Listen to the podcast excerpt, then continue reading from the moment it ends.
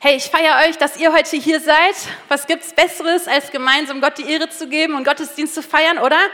Da ist Temperatur egal, Ferien egal, there's no better place, als im Haus Gottes zusammen ihn zu feiern. Kriege ich dafür ein Amen? Kriege ich dafür auch ein überzeugtes Amen? Amen. Richtig schön. Ich freue mich, dass wir in unsere Sommerpredigtreihe starten heute und die heißt Mehr dahinter und wir gucken in die Gleichnisse, in verschiedene. Und das ist so eine Gleichnis-Jukebox, sage ich jetzt mal. Jeder Prediger an jedem Standort darf sich ein Gleichnis rauspicken. Ihr wisst nie, was kommt. Ähm, und das wird, glaube ich, richtig cool und richtig spannend weil wir da nochmal ganz verschiedene Gleichnisse angucken, jeder sich so ein Thema rauspicken kann. Und unser Wunsch ist, dass es wirklich ein Mehr dahinter wird, dass wir vielleicht nochmal das eine oder andere Gleichnis, die äh, alten Hasen unter uns haben vielleicht alle schon mehrfach gehört, von der Kinderkirche an bis jetzt hier auf den roten Sessel. Und vielleicht und ganz sicher, denke ich sogar, wird der ein oder andere Aspekt neu sein oder zumindest dein Herz neu erreichen. Und das ist auch mein Wunsch für euch und für uns und für mich, dass wir dieses Meer dahinter nochmal neu für uns kriegen, begreifen und verstehen können, weil Jesus sich so viel Gutes dabei gedacht hat, was für ein Meister im Geschichten und Gleichnisse erzählen. Da steckt so viel mehr dahinter, dass wir, glaube ich, alle noch gar keine Ahnung haben, was alles dahinter steckt. Aber wir wollen uns dem heute und auch die nächsten Wochen in den Sommerferien annähern. Und ähm, ich möchte heute mit euch in ein Gleichnis hineinstarten. Das Gleichnis heißt die verlorene und wiedergefundene Münze. Die verlorene und wiedergefundene Münze. Manche nennen das auch, also manche Übersetzungen Drachme oder Groschen. Ähm, die Übersetzung, die ich genommen habe, die NGÜ, nennt das Münze. Und ähm, ich weiß nicht, wie viel Kontext vom Bibelwissen du so mitbringst, aber das ist die Mitte von drei Gleichnissen, die Jesus benutzt, um eine Sache deutlich zu machen. Ich weiß nicht genau, wer von euch hat Kinder? Einmal kurz zu so zeigen. Ich glaube, jeder versteht den, die Bedeutung von Wiederholung, oder? Also man kann eine Sache einmal sagen, aber wenn dir etwas sehr wichtig ist, wirst du es meistens mehr als einmal sagen, damit auch wirklich angekommen ist, dass es dir wichtig ist, dass es verstanden werden sollte und möglichst auch angekommen ist. Und ich glaube, Jesus hat nicht ohne Grund dieses, diesen ähm, Punkt, den er machen will, dreimal wiederholt. Er ist da ein bisschen smarter als ich ich sage das dann meistens dreimal gleich. Er hat drei verschiedene Geschichten genommen mit verschiedenen Bildern und da steckt ganz viel Verschiedenes drin. Also richtig cool. Jesus legt da richtig didaktisch vor. Aber ganz klar ist, erstmal, es gibt einen Kern in jeder Geschichte und der ist so wichtig und er ist so heilig, dass er dreimal erzählt wird. Für die einen so, mit dem Schaf. Ja, das Gleichnis vom verlorenen Schaf. Ganz kurzes Wrap-up. Es ist ein Hirte, der hat 100 Schafe, zählt sie abends, es sind nur noch 99, ein Schaf fehlt. Und er geht los, sucht das eine Schaf, bis er es findet, nimmt es liebevoll auf die Schultern, trägt es auf seinen Schultern wieder zurück zur Herde. Und das ist natürlich das Bild dafür, wie Gottes Liebe für jeden Einzelnen ist. Er liebt jedes einzelne Schaf, macht mal alle Mäh. Er liebt jedes einzelne Schaf aber ihm ist es egal, wenn 99 da sind, wenn eins fehlt, weil er das eine Schaf so sehr liebt, dass er loszieht und so lange sucht, bis er es findet.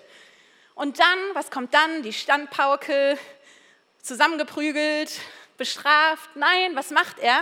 Und das finde ich so schön, dass das da sogar extra steht. Es wird auf den Schultern getragen. Ist das nicht ein cooles Bild? Bis nach Hause getragen. Und was passiert dann?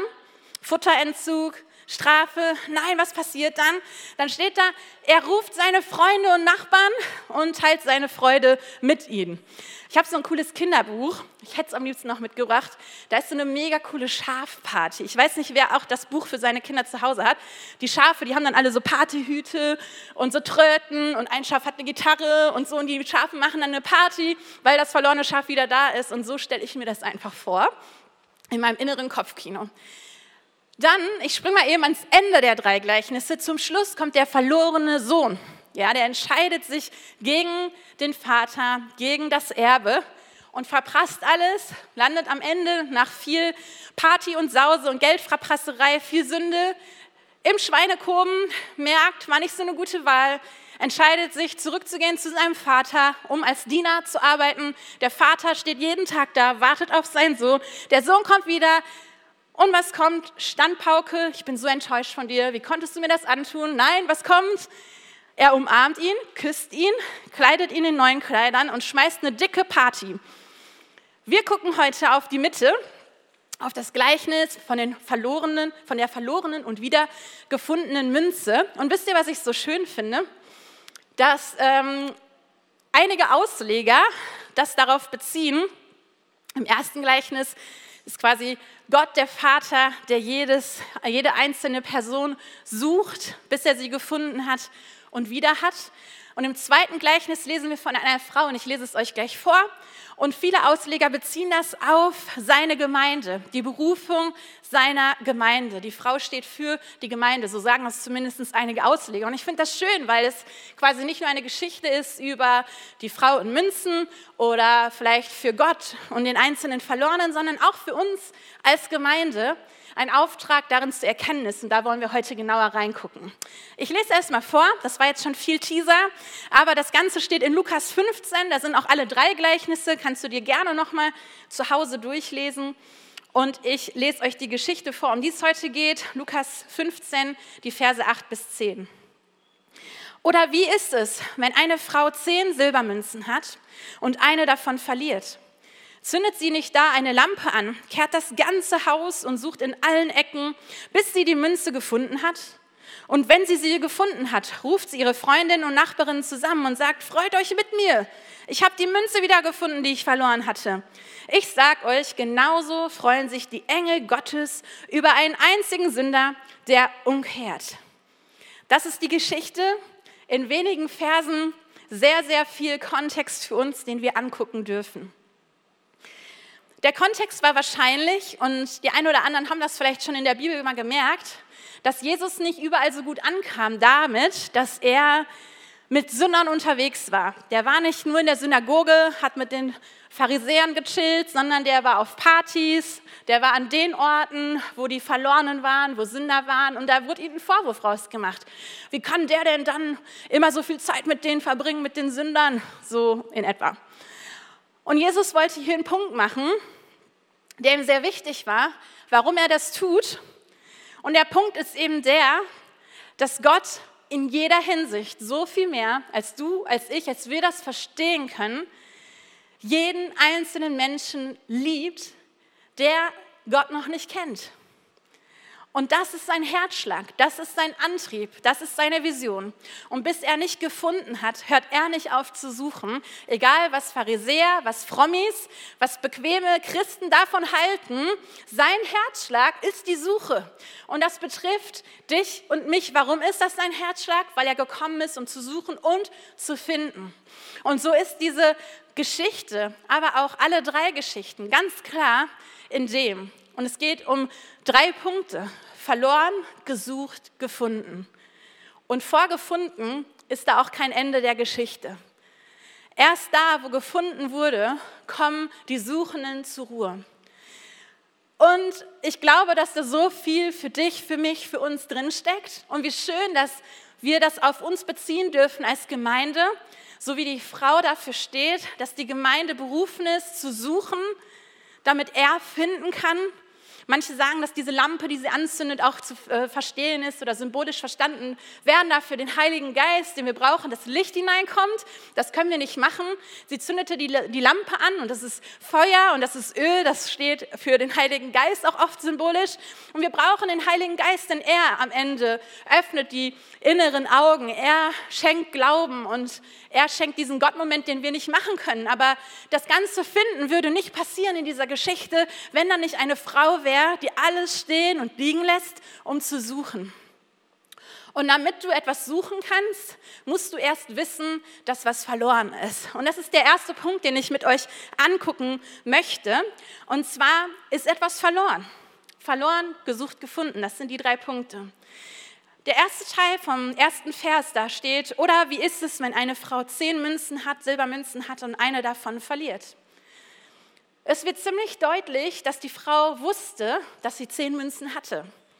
Und dass sie geguckt hat, wie viel davon da ist und gemerkt hat dadurch, hey, eine fehlt. Ich bin hier nicht, hier ist nicht alles da. Hier fehlt etwas ganz Entscheidendes. Und das macht was mit ihr. Sie sagt nicht so, ach ja, egal, ey, chill mal, ich habe ja noch neun, was soll die eine Münze, ist mir auch egal. Nein, das hat sie so aufgerüttelt ähm, und so getroffen, dass wir hier sehen, dass diese Frau erschüttert ist, dass eine Münze fehlt. Das ist nicht in Ordnung. Und sie fängt an zu suchen. Und zwar all in. Und wir dürfen, glaube ich, da neu uns den Blick und das Herz Gottes geben lassen für Verlorene, für Verlorenes. Wir sehen das erst bei dem Hirten. Man könnte denken, hey, der hatte doch noch 99 Schafe. Aber Gott will hier deutlich machen, so ja, aber es geht um das eine, um den einen. Es ist nicht die Masse und am Ende ist einer mehr oder weniger egal. Nein, du persönlich, jeder Einzelne persönlich zählt, ist so entscheidend. Der Vater hatte zwei Söhne. Das heißt, man könnte sagen, ja, das Erbe wird aufrechterhalten, die Nachfolge ist gesichert. Zwei Söhne wären zwar cooler als einer, aber hey, er hat ja noch einen.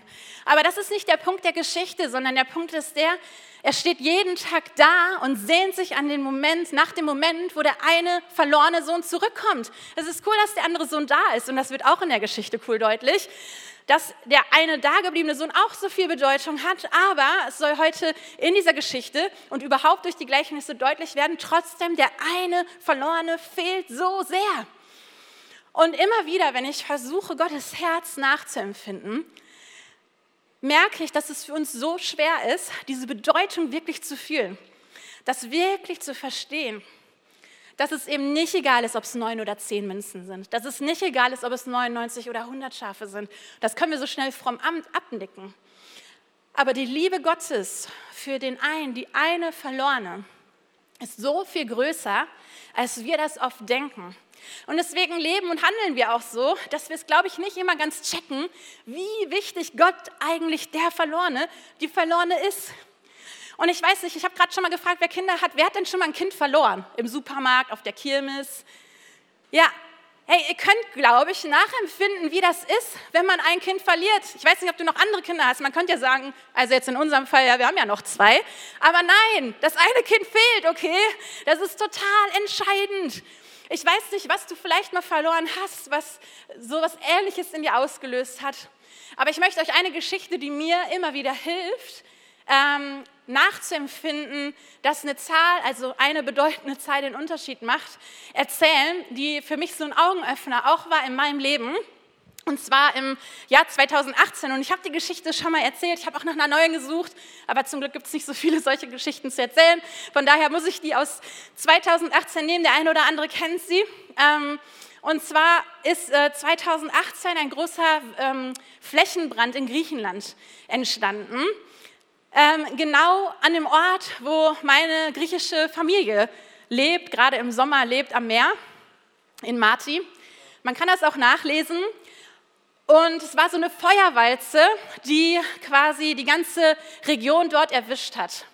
Und ich war im ständigen Kontakt mit meiner Cousine, die mit ihrem Mann genau zu dem Zeitpunkt woanders war und ihre Eltern, meine Tante, mein Onkel, mit ihren zwei Söhnen, theoretisch noch meinem Opa, also unserem Opa, dort in einem Haus war, an dem Ort, wo 102 Menschen verbrannt sind. Und das war so schlimm für sie, sie war weit weg und die Eltern haben aufgepasst auf die Kinder. Und wir wussten nicht immer, wie es gerade ist. Wir wussten nur, da ist diese Feuerwalze und die rollt auf den Ort zu, wo die wohnen. Und es war so ein Ding, wo man schon gemerkt hat, hey, der Opa, der war in einem äh, christlichen Feriencamp zu der Zeit. Das war so ein Ding, machen wir, machen wir nicht.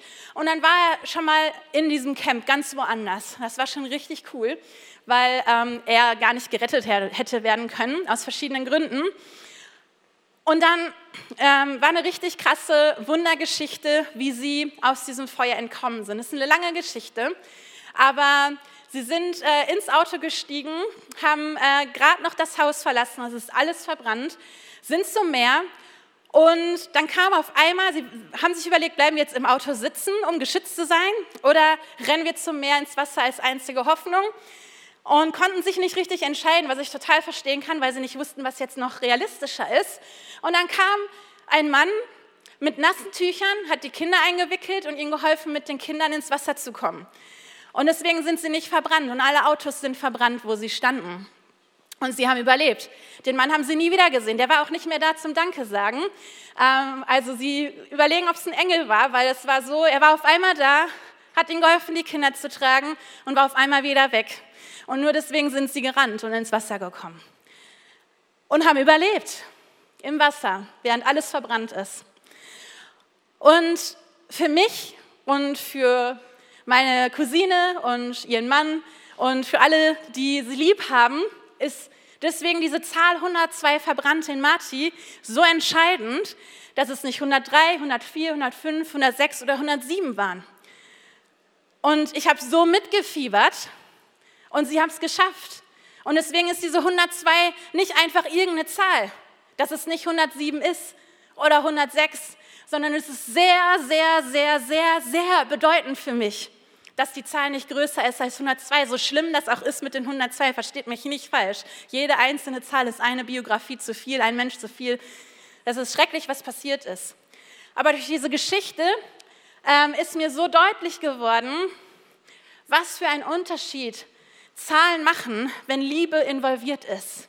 Wenn Liebe involviert ist, kommt Bedeutung hinein und jeder einzelne, eine ist einer zu viel.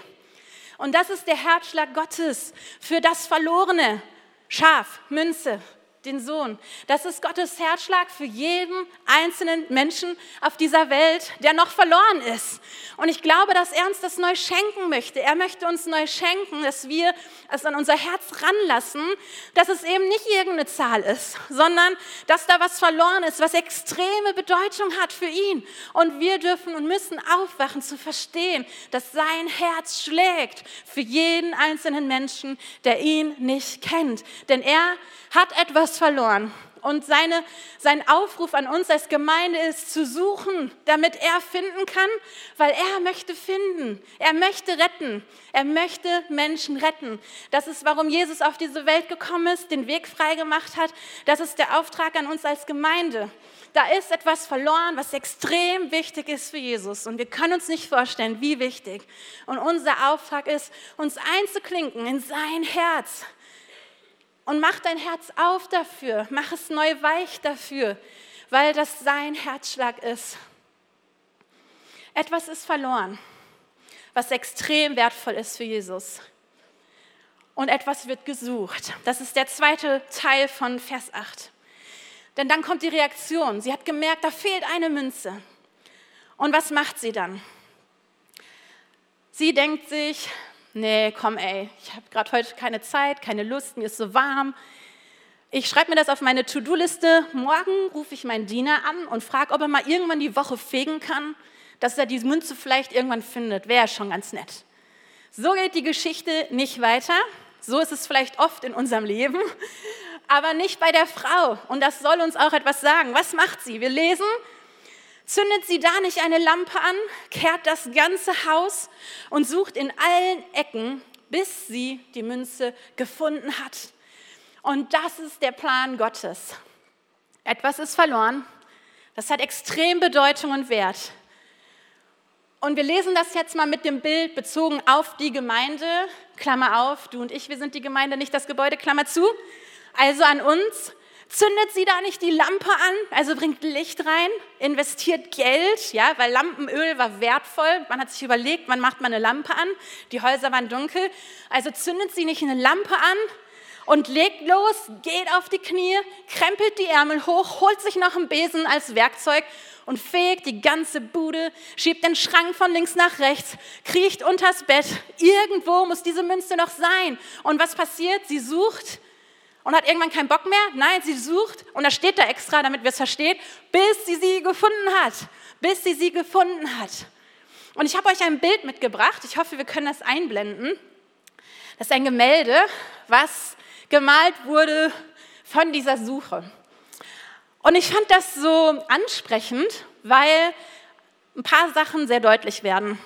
Es war nicht glamourös zu suchen, das waren dunkle und dreckige Häuser Und die Suche war auch nicht mit so einer Handytaschenlampe so, mal eben so, sondern wirklich mit kompletten Einsatz auf die Knie, in den Dreck, sich schmutzig machen und unter allem Möglichen, wo man kaum was sehen kann, im Staub rumstochern, fegen und suchen. Und wir dürfen dadurch verstehen, dass es etwas gekostet hat zu suchen für diese Frau. Und es darf uns etwas kosten. Dass es vollen Einsatz abverlangt hat, dass es Kohle gekostet hat und dass es anstrengend war wahrscheinlich. Und ganz ehrlich, meistens zählt man doch sein Geld, wenn man was vorhat, oder? Vielleicht hatte die ja gerade einen vollen Kalender, sollte noch mal zum Markt, musste noch was einkaufen, vielleicht brauchte sie neues Feuerholz oder noch was fürs Kochen, keine Ahnung, steht da alles nicht. Aber sie hielt inne und hielt an, um diese eine Münze zu suchen, und zwar auf den Knien, mit einem Besen, mit einer Lampe, all in.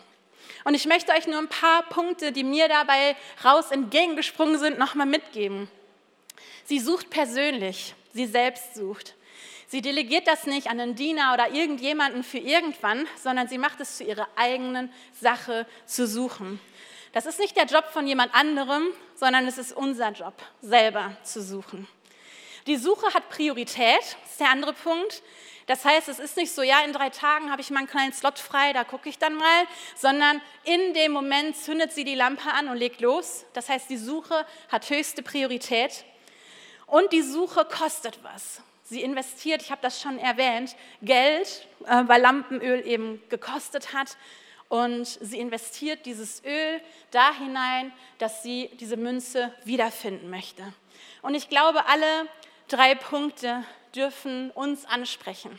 Denn es ist was Persönliches, es hat Priorität und es kostet uns was. Und das müssen wir wissen und verstehen. Und an dem Punkt, wo was extrem Wichtiges verloren ist, schreien alle, die betroffen sind, auf, dass jede Koste und Mühe es wert sind, investiert zu werden, die oder den oder das wiederzufinden, oder? Ich meine, wie blöd wäre das gewesen, zum Beispiel für mich in Marti, wenn ähm, die Leute gesagt hätten, naja, komm, ist eh egal, wir lassen das jetzt so laufen. Das ist nicht egal. Ich habe mich kurz gefragt, ob ich das erwähne, aber ich glaube, ich komme nicht ganz drum rum, weil es das nochmal so schon sehr abgefahren deutlich gemacht hat mit dem U-Boot. Da waren Menschen verloren und wie viel Mühe wurde da bitte investiert, um diese Menschen wiederzufinden? Und ich möchte das jetzt nicht in Relation setzen zu anderen Menschen, wo nicht so viel Mühe investiert wird, sie zu suchen, wenn sie auf See verloren gehen. Das ist nicht korrekt. Jesus liebt jeden einzelnen Menschen unfassbar, so dass er sein Leben gegeben hat, damit gerettet werden kann. Jeder Mensch ist kostbar. Was wir aber sehen dürfen, ist, dass da, wo, ähm, ja, wo Jesus sagen möchte, jeder Einzelne ist wertvoll, bei jedem Einzelnen die Priorität ist, wir es zu unserer Sache machen müssen und wir keine Kosten und Mühen scheuen dürfen. Und das ist der Herzschlag Gottes.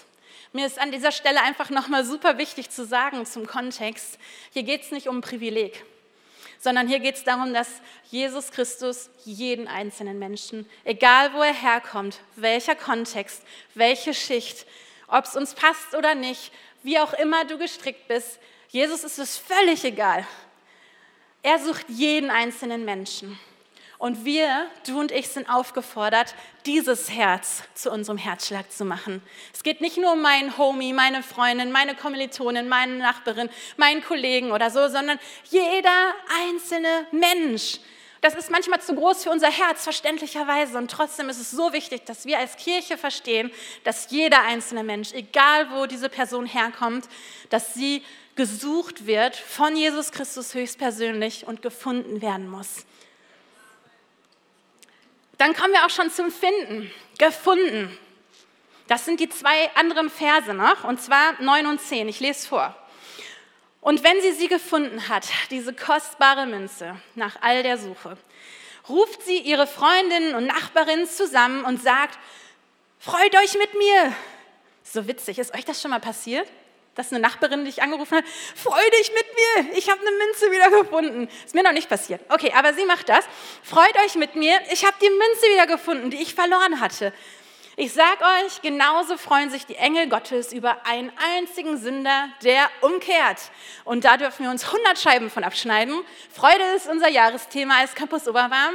Und auch hier wird ein Kern von Freude sehr deutlich. Es ist der Aufruf zur Freude. Und wo ist die Freude?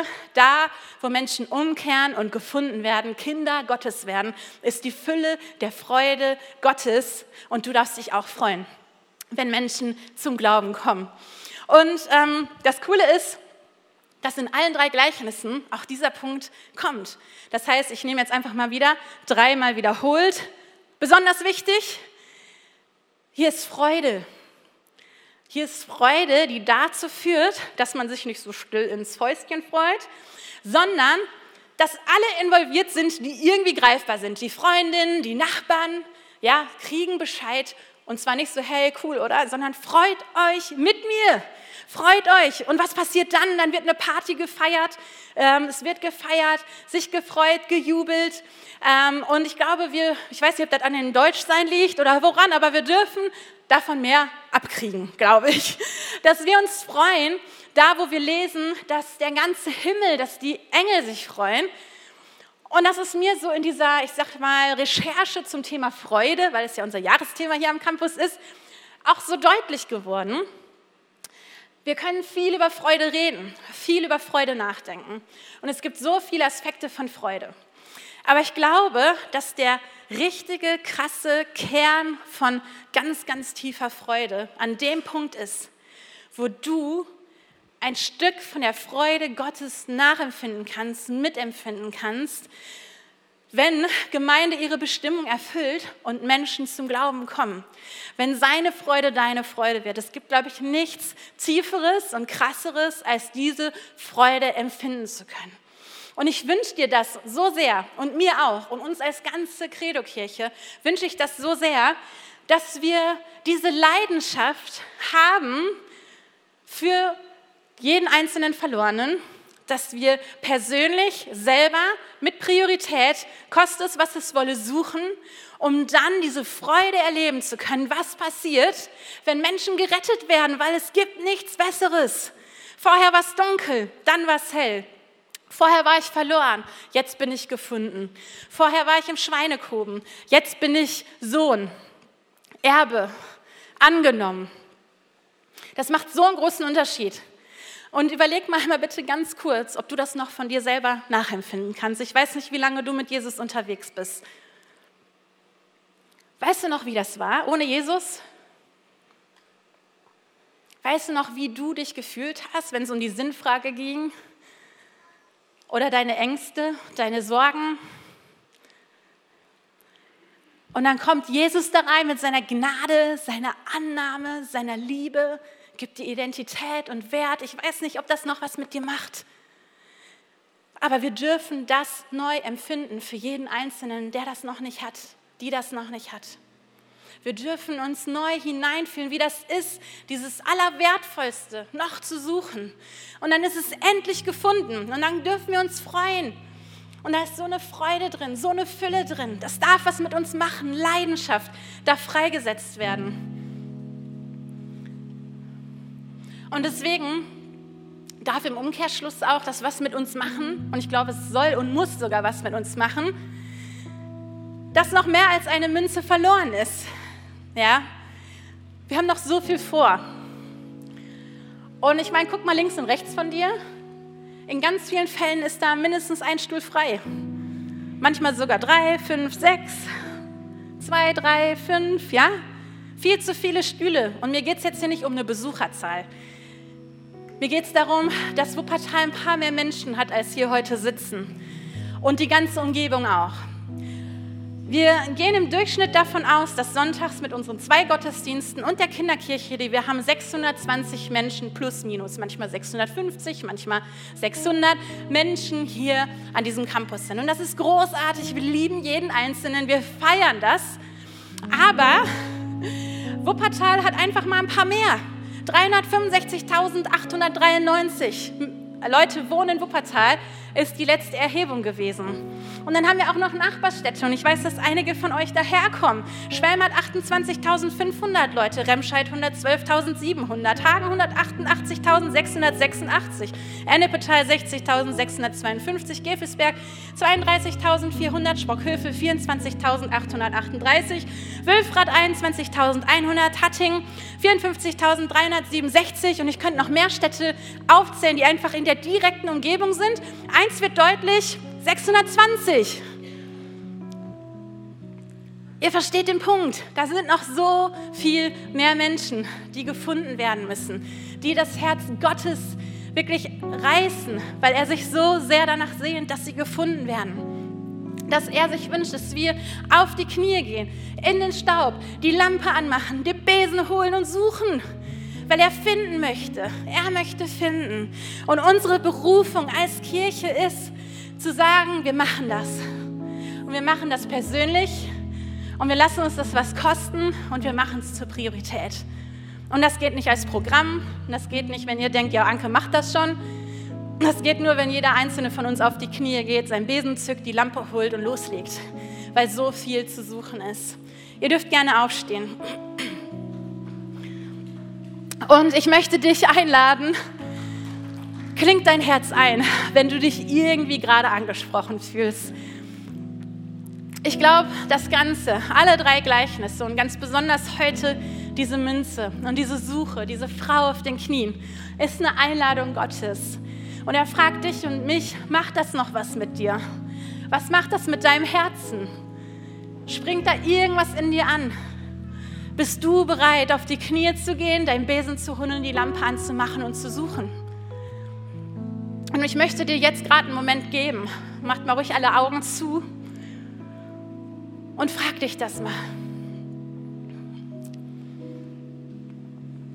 Und ich möchte ein paar Worte beten und vielleicht findest du dich in dem einen oder anderen wieder.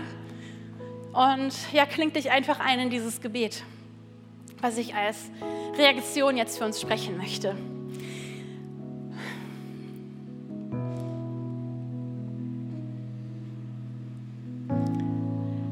Jesus, wir sind berufen, deinen Auftrag wahrzunehmen, zu suchen, persönlich, koste es, was es wolle. Weil dein Herz nur diese Leidenschaft in sich trägt, jeden Einzelnen zu retten. Dafür hast du alles gegeben, alles. Dein Herz bricht dafür, es brennt. Und wie oft sind wir so weit weg davon und haben alles andere im Kopf. Ist vielleicht auch unbequem, Vielleicht passt es uns gerade nicht rein, aber wir wollen heute Buße tun und umkehren und wir wollen mehr werden wie diese Frau, die sofort reagiert, Ärmel hochkrempelt, Geld investiert und lossucht.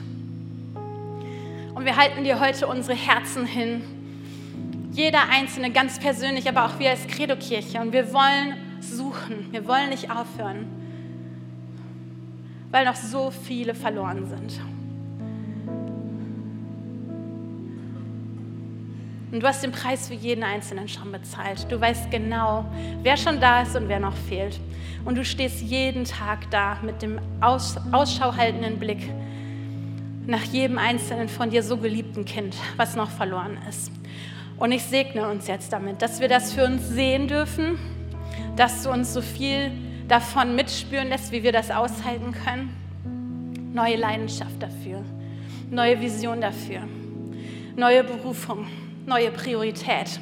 Dass wir aufhören, uns um uns zu drehen, sondern dass wir anfangen, Ausschau zu halten, Licht hineinzubringen in Dunkelheit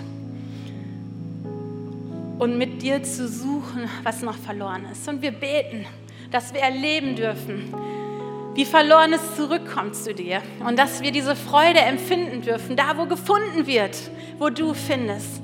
Wir wollen Teil davon sein. Da, wo harte Herzen sind, vielleicht wegen Frustration, Enttäuschung, mach du jetzt Herzen neu weich. Da, wo Menschenfurcht ist, Angst vor der Meinung anderer, wollen wir beten, nimm du diese Angst jetzt weg in Jesu Namen. Da, wo Vision und Leidenschaft fehlt, komm du neu mit Feuer, mit Leidenschaft hinein, Jesus. Wir wollen uns gebrauchen lassen von dir und wir wollen dem Auftrag nachkommen, den du an uns hast als deine Gemeinde, als die Braut Christi. Wir wollen suchen. All in. Kostet es, was es wolle. Ärmel hoch. Ab in den Staub.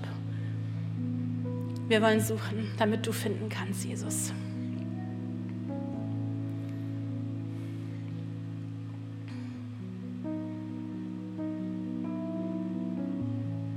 Und ich bete, dass du uns echten Unfrieden auch darüber schenkst, dass die zwei Gottesdienste nicht so voll sind, dass wir nicht noch einen dritten brauchen. Auch wenn es anstrengend ist, aber es sind noch so viele Menschen, die mehr von dir hören müssen.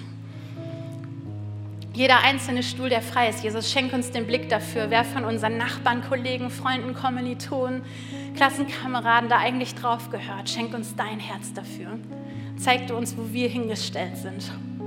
Und schenk du uns so einen heiligen Hunger danach, mehr davon zu sehen, was du vorbereitet hast mehr zu sehen von dem, wo du Menschen retten möchtest, finden möchtest.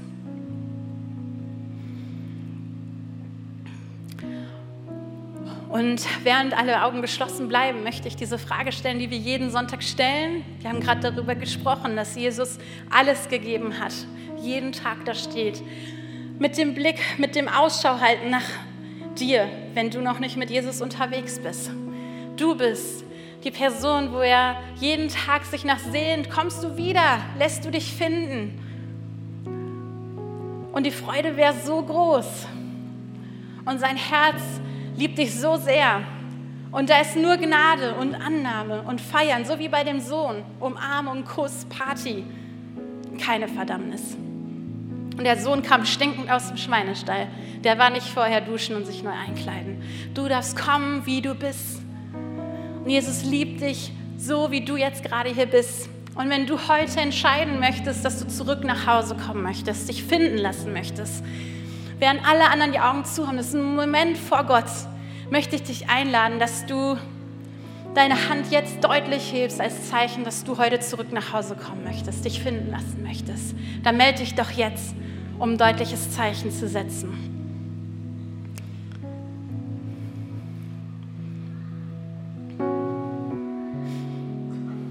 Gebe noch einen kurzen Moment.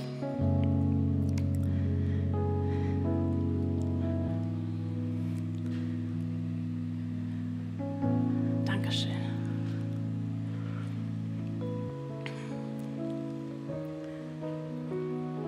Und wir wollen jetzt alle zusammen beten, das Gebet, was wir immer beten, als Bekenntnis unseres Glaubens und mach das zu deinem Gebet. Und wenn du heute dich finden lassen möchtest, zurück nach Hause zu Jesus kommen möchtest, dann bete das für dich als dein Gebet und wir beten zusammen. Jesus, ich weiß, dass du mich liebst. Es gibt nichts, was ich tun könnte, damit du mich mehr liebst. Und durch nichts, was ich tue, würdest du mich weniger lieben. Du bist für mich gestorben und auferstanden. Ich glaube an dich. Du bist mein Gott, mein Retter und mein Herr. Bitte schenke mir die Vergebung meiner Schuld. Ich möchte als dein Kind leben und du sollst mein ganzes Leben bestimmen.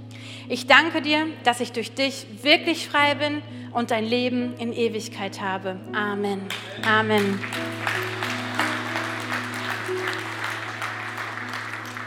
Wir möchten jetzt noch, während wir in den Lobpreis wieder einsteigen, dir die Möglichkeit geben, dass du ja mit Unterstützung beten kannst. Wir glauben daran, dass es so eine Kraft hat zu beten, nicht nur alleine, sondern auch mit anderen zusammen. Und vielleicht merkst du, dass du noch nicht durch bist damit, dass du noch reagieren möchtest. Vielleicht merkst du selber, dass ja da in deinem Herzen noch was ist, wo du vielleicht Angst hast, wo du Sorgen hast, die dich zurückhalten, wo vielleicht Gleichgültigkeit ist. Vielleicht ist in deinem Herzen auch Bitterkeit und gar kein Platz für andere.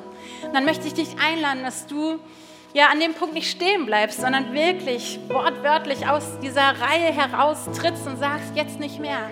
Das darf nicht so bleiben. Ich möchte das ändern. Und dann kannst du da hinten ähm, an diese Wand gehen. Da sind ganz viele Beter, die dich unterstützen möchten, das festzumachen vor Gott und da echt Segen auszusprechen und Veränderung auszusprechen. Und nimm das für dich in Anspruch. Und auch wenn du andere Anliegen hast, nimm diese Zeit in Anspruch, dass du ja nochmal ins Gebet gehst und mit dir beten lässt. Und jetzt gehen wir nochmal in den Lobpreis. Bring deine Anliegen vor Gott. Lass uns ihn feiern und alle Ehre geben. Amen.